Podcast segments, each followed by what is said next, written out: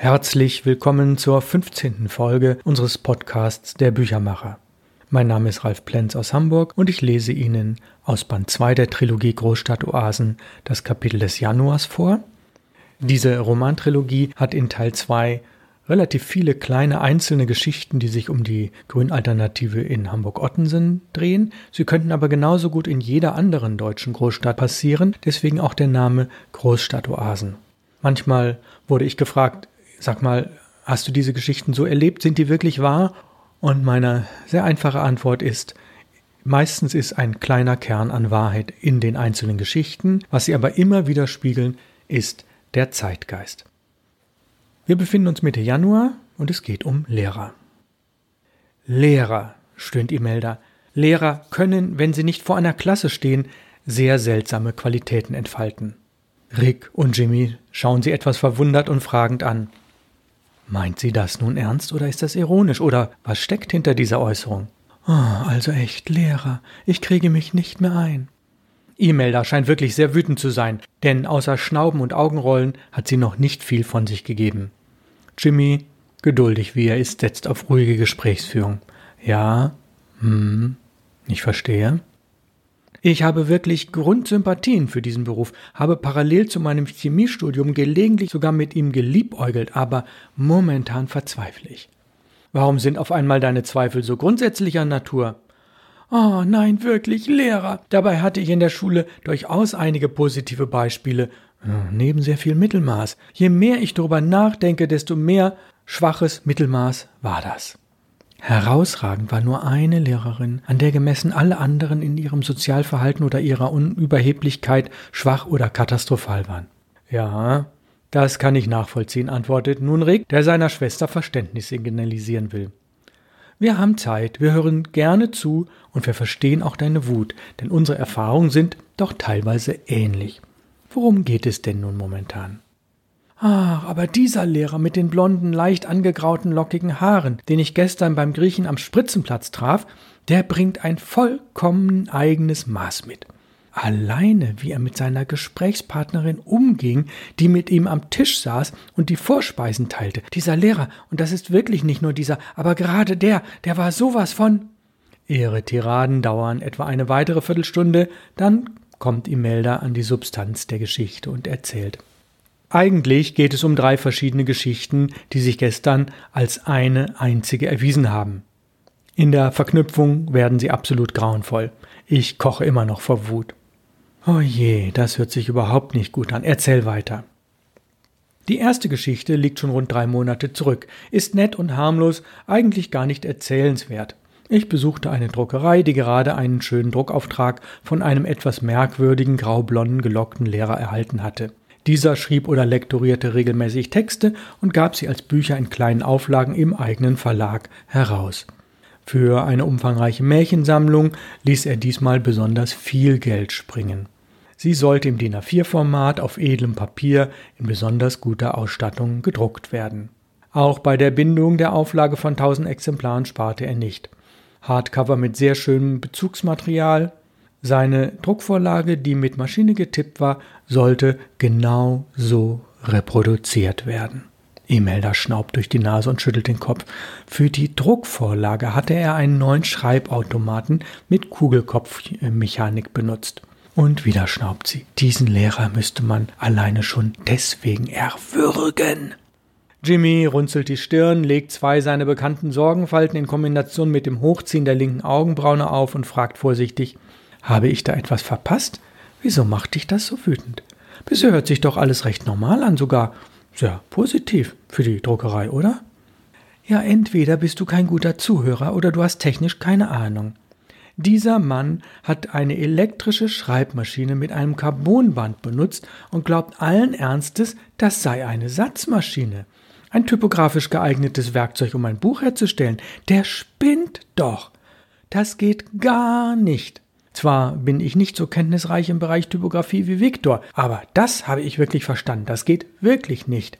Überall sind die Buchstabenabstände gleich. Das heißt, das kleine L benutzt in der Breite genau den gleichen Abstand wie das große W.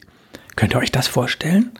Offenbar war dieser Autor sogar sehr stolz, denn er sparte die teuren Satzkosten, konnte alles dank der Speicherung auf einem magnetischen Medium mehrfach korrigieren und lieferte so eine fehlerfreie Druckvorlage ab. Ja, fehlerfrei war sie optisch, aber eine mittlere Katastrophe.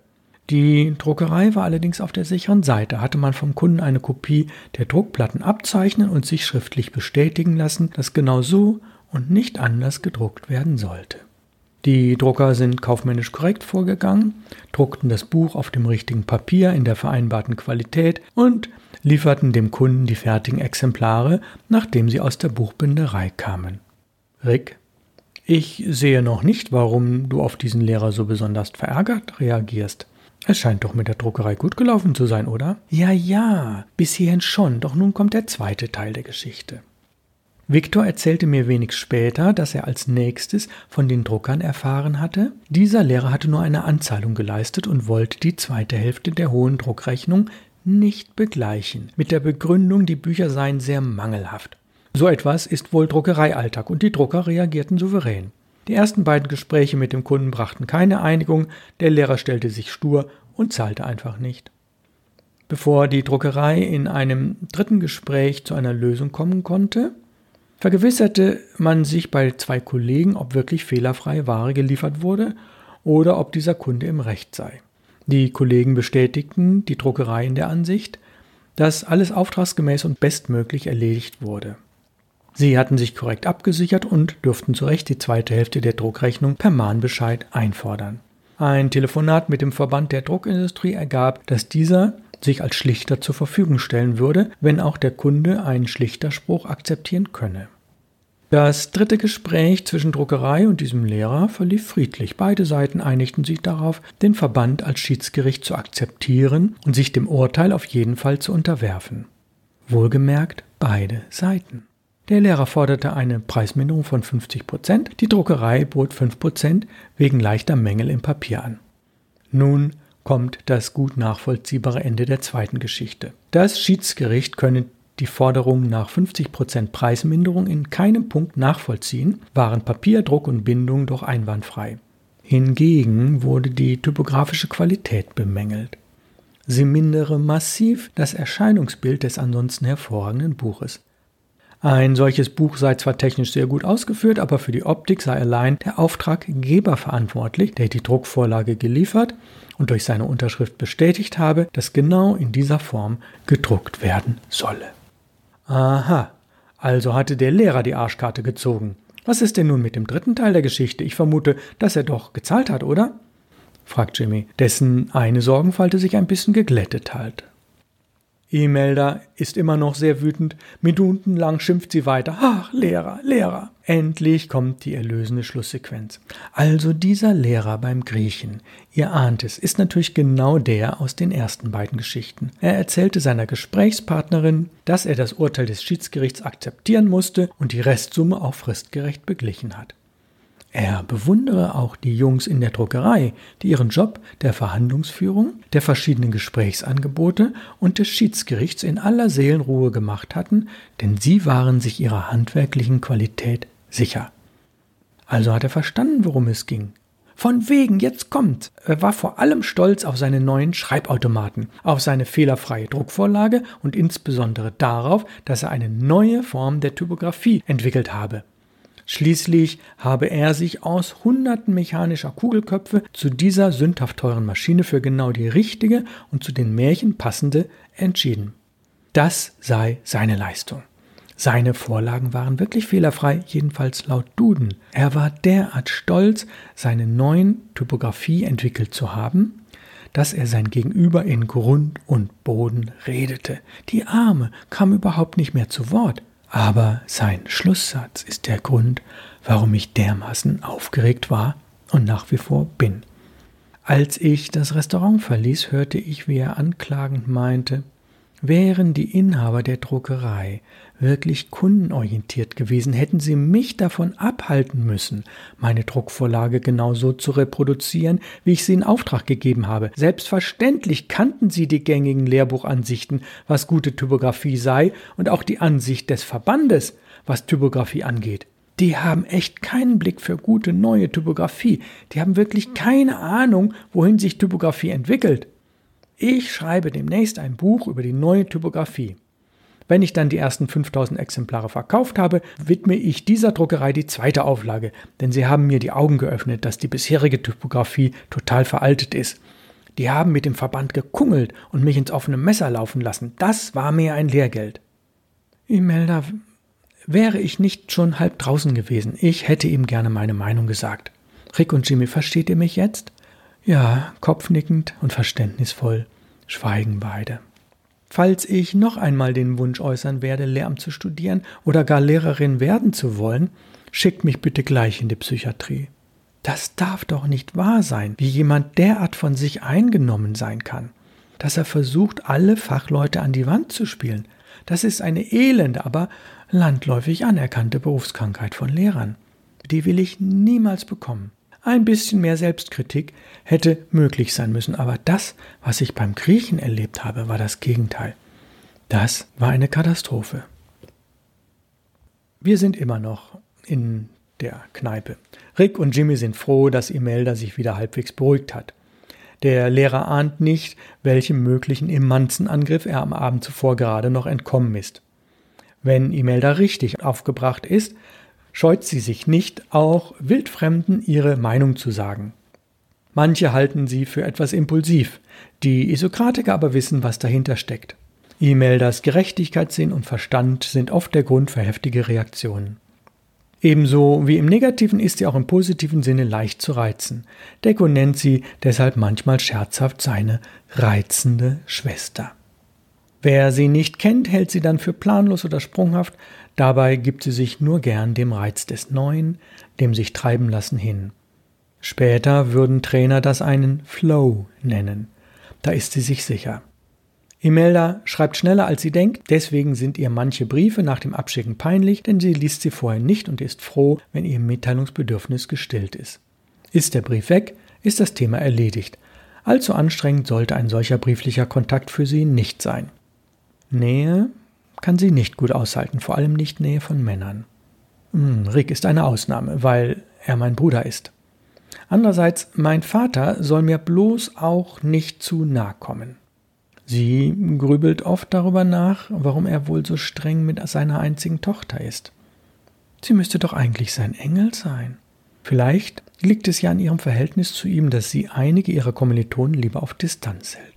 Oft vermutet sie hinter einer Einladung zum Tee oder ins Kino einen chauvinistischen Angriff. Ah, so sind Männer. Die meisten jedenfalls. Nun ja, zu Frauen eine zärtliche Beziehung zu haben, ist auch höchst spannend. Darum handelt sie gelegentlich danach. Warum sind Männer so unwillig, wenn es um die Veränderung in der Kommunikation geht? Sie könnten doch allmählich begreifen, dass ihre Sprüche und ihr Großtun die Menschheit nicht weiterbringen. Was habe ich von einem Mann, dem mit mir ausgehen möchte? Lieber wäre mir, er sagte, was er eigentlich will. Ich wünschte, die feministische Theorie würde umgesetzt und dann käme wohl auch endlich der neue Mann. Hm, wann kommt endlich der neue Mann? Auf Ina Detas Album Neue Männer braucht das Land fand Imelda jedenfalls Belege, dass Frauen da schon weiter sind. Letzte Woche machte Imelda einen einsamen Strandspaziergang entlang der Elbe und überlegte, wie sie in dieser Gesellschaft zu fünf Kindern kommen könne, bevor sie 33 ist. Das ist ihr Ziel, seit sie zwölf ist und jetzt ist sie schon 22. Natürlich ist es weder ein mathematisches noch ein biologisches Problem, sondern sie müsste die richtigen Männer finden solche, die meine Emanzipation akzeptieren und sich in die Erziehung nicht einmischen würden. Jedenfalls nicht zu sehr. Dafür sorge ich dann schon. Über solche Gedanken grinst sie innerlich, denn sie weiß, dass man zwar alles wollen sollte, aber nicht alles möglich ist. Der letzte Teil in diesem Januarkapitel heißt Kunst des Müslimischens. Gesunde Ernährung ist relativ häufig ein Nebengesprächsthema bei den Isokratikern, ist sie doch ein Schwerpunkt im alternativen Leben. Besonders Jimmy und Deko lieben es, sich über das Angebot der wenigen Naturkostläden auszutauschen, Rezeptideen weiterzugeben und zu fantasieren, in welche Richtung sich die neue Biobewegung entwickeln könnte. Die anderen sind etwas zurückhaltender. Viktor schweigt zu diesem Themenbereich, denn es käme sowieso nur Abfälliges aus seinem Mund. Rick dagegen ist schon lange überzeugt, dass man isst, was man isst. Aus Kostengründen kauft man in seiner WG allerdings nicht in einem Naturkostladen ein, sondern in einer waschechten Food Coop. Ah, unser Lagerraum, den wir mit 15 anderen WGs teilen, liegt in einem Hinterhof der Bahrenfelder Straße. Dort können wir prima mit dem Fahrrad unsere bestellte Ware abholen und Notizen hinterlassen, was als nächstes bestellt werden soll. Für einen monatlichen Beitrag von 30 DM für die Miete und den Verwaltungsaufwand erhalten wir als Gegenleistung alle Produkte zum Einkaufspreis. Für eine Einzelperson in einer kleinen Wohnung wäre das zu teuer, doch für eine WG rechnet es sich. Wollen wir beispielsweise 5 Kilo Naturreis haben, müssen wir den selbst abwiegen und verpacken, aber diese Menge kostet uns weniger als 2 D-Mark. Je nach Sorte zahlt man das in manchen Bioläden bereits für 1 bis 2 Kilogramm. Unsere beiden Lieferanten liefern zweimal wöchentlich alles frei Haus in die Bare. Dabei ist vor allem das frische Gemüse interessant, das jahreszeitlich in unterschiedlichen Zusammenstellungen in Kisten abgepackt bei uns ankommt. Hier sind die Gewinnspannen aufgrund der leichten Verderblichkeit noch größer. Nun ja, die Auswahl ist ein wenig eingeschränkt, dafür sparen wir viel Geld und wissen außerdem, dass die Qualität stimmt. Wir variieren aber auch im Produkteinkauf. Was bestellt wird, entscheiden wir auf der monatlichen Versammlung. Imelda und Yvonne haben gegensätzliche Meinungen zum Thema. Während die eine nur sehr wenig von dieser anderen Qualität der Lebensmittel hält, ist die andere völlig begeistert, vor allem weil sie gerade in einem Naturkostladen als Praktikantin arbeitet und dort die große Produktvielfalt und Angebotsbreite von Brotaufstrich, Müsli und vielen anderen Lebensmitteln sehr zu schätzen gelernt hat. Ich bin nun schon fast ein halbes Jahr Praktikantin in einem etwas abseits gelegenen Naturkostladen und genieße auch sehr das gemeinsame Arbeiten. Als Praktikanten arbeiten wir allerdings meistens im Dienst der Sache für ein sehr geringes Pauschalentgelt. Wir tauschen uns gerne mit unseren Kunden darüber aus, um ihnen zu erklären, warum wir zwar wenig Lohn erhalten, aber nebenbei dermaßen viel lernen, dass wir damit zufrieden sind. Mit einem Augenzwinkern flüstert sie geheimnisvoll dass darüber hinaus die Preise im Bioladen niedrig bleiben können, weil wir einen niedrigen Lohn erhalten, kommt beiden Seiten zugute. Das war aber eher humorvoll gemeint. Aber Bioläden stillen ja nicht nur den körperlichen Hunger, fährt sie fort, sie befriedigen auch seelische Bedürfnisse. Meditation in der Kunst des Müslimischens würde ich als Überschrift vorschlagen, wenn es um die Kultur der Bioläden geht. Und das hat durchaus auch wirtschaftliche Aspekte, denn weder sind die ausgesuchten einwandfreien Zutaten für ein Müsli schwer zu beschaffen, noch ist die Rezeptur geheim. Die Meditation besteht darin herauszufinden, für welche Käuferschicht welche Kombination in Frage kommt. Es ist spannend, die verschiedenen Getreidesorten mit weiteren 15 bis 20 Zutaten zu kombinieren, zum Beispiel mit Nüssen, Trockenfrüchten und anderen Lebensmitteln. Größere Mengen einer neuen Mischung, beispielsweise 20 Kilogramm, werden dann in verschiedenen Größen abgepackt und sowohl der Name des neu gemischten Müslis als auch der ideale Preis per Meditation und Gespräch mit den anderen ermittelt. Mitarbeiter in Bioläden, die sich als besonders erleuchtet bezeichnen, legen noch Wert darauf, zu welcher Uhrzeit und bei welchem Mondstand ein Müsli gemischt wurde. Doch davon halte ich wenig. Andererseits ist eine gewisse spirituelle Atmosphäre und ein gemeinsames Feeling unter den Mitarbeitern auch für die Kunden etwas sehr Wertvolles. Das habe ich mehrfach erlebt. Yvonne zeigt allen ihre Zitatensammlung aus dem Kundenkreis. Schon meine Großmutter kaufte um 1910 in einem Reformhaus ein, weil sie überzeugt war, dort nicht nur bessere Qualität und bessere Beratung, sondern auch wirklich Wertvolles zu erhalten. Anthroposophie und Ernährungsideologie unterstützen sich Hand in Hand, tanzen sie miteinander Eurythmie. Tanze deinen Namen und du weißt, wer du bist, denn du bist, was du isst. Der Erleuchtung ist es egal, wie du sie erlangst. Über Lebensmittel aus dem Bioanbau verlängern das Leben, sie schaffen eine neue Lebensqualität. Traumfänger können sehr gefährlich werden, denn sie mutieren zu Menschenfängern, wenn man nicht aufpasst. Früher habe ich phasenweise weniger oder fast gar nichts gegessen und viel Wasser oder Tee getrunken und nannte es Fasten. Heutzutage braucht man dazu Tomatensäfte oder Fastenkurse, die sich Heilfasten nennen und einiges kosten. Dafür hat man jedoch die Gelegenheit, nette Leute kennenzulernen. Das war das Ende der Zitatsammlung. Der Abend ist schon weit fortgeschritten, die Konzentration auf die Gesprächsinhalte bleibt dennoch bei allen bestehen. Gelegentliche Lebensmittelskandale bestätigen die meisten darin, dass der Einkauf in Bioläden doch Sinn ergibt. Viktor, der Philosoph, hat sich die meiste Zeit nicht am Gespräch beteiligt, fasst jetzt die vielen Statements aber gelungen zusammen. Wenn wir unsere rhetorisch gedrechselten Sätze weiter auf die Spitze treiben, landen wir bald bei der Formulierung Das Nichten des Nichts ist das Sein des Seienden. Dann wird es für mich wieder interessant. Hiermit endet das Kapitel des Januars aus Band 2 der Trilogie Großstadtoasen. Die Anekdoten setzen sich fort, wir lernen mehr und mehr die sechs Isokratiker und ihren Freundesbund kennen. Wir müssen uns jedoch immer ein wenig in Geduld fassen. Schließlich ist eine Trilogie, die auf knapp 800 Seiten angelegt ist, nicht so, dass immer spannende Dinge passieren und man von einem Spannungsbogen zum nächsten hüpft. Jede Geschichte in sich hat gewisse Höhen und Tiefen und man findet sich in ihnen wieder oder die Szenerie ist einem fremd. Tatsache ist, man erkennt sehr gut, wie die 80er Jahre in einer Großstadt funktioniert haben.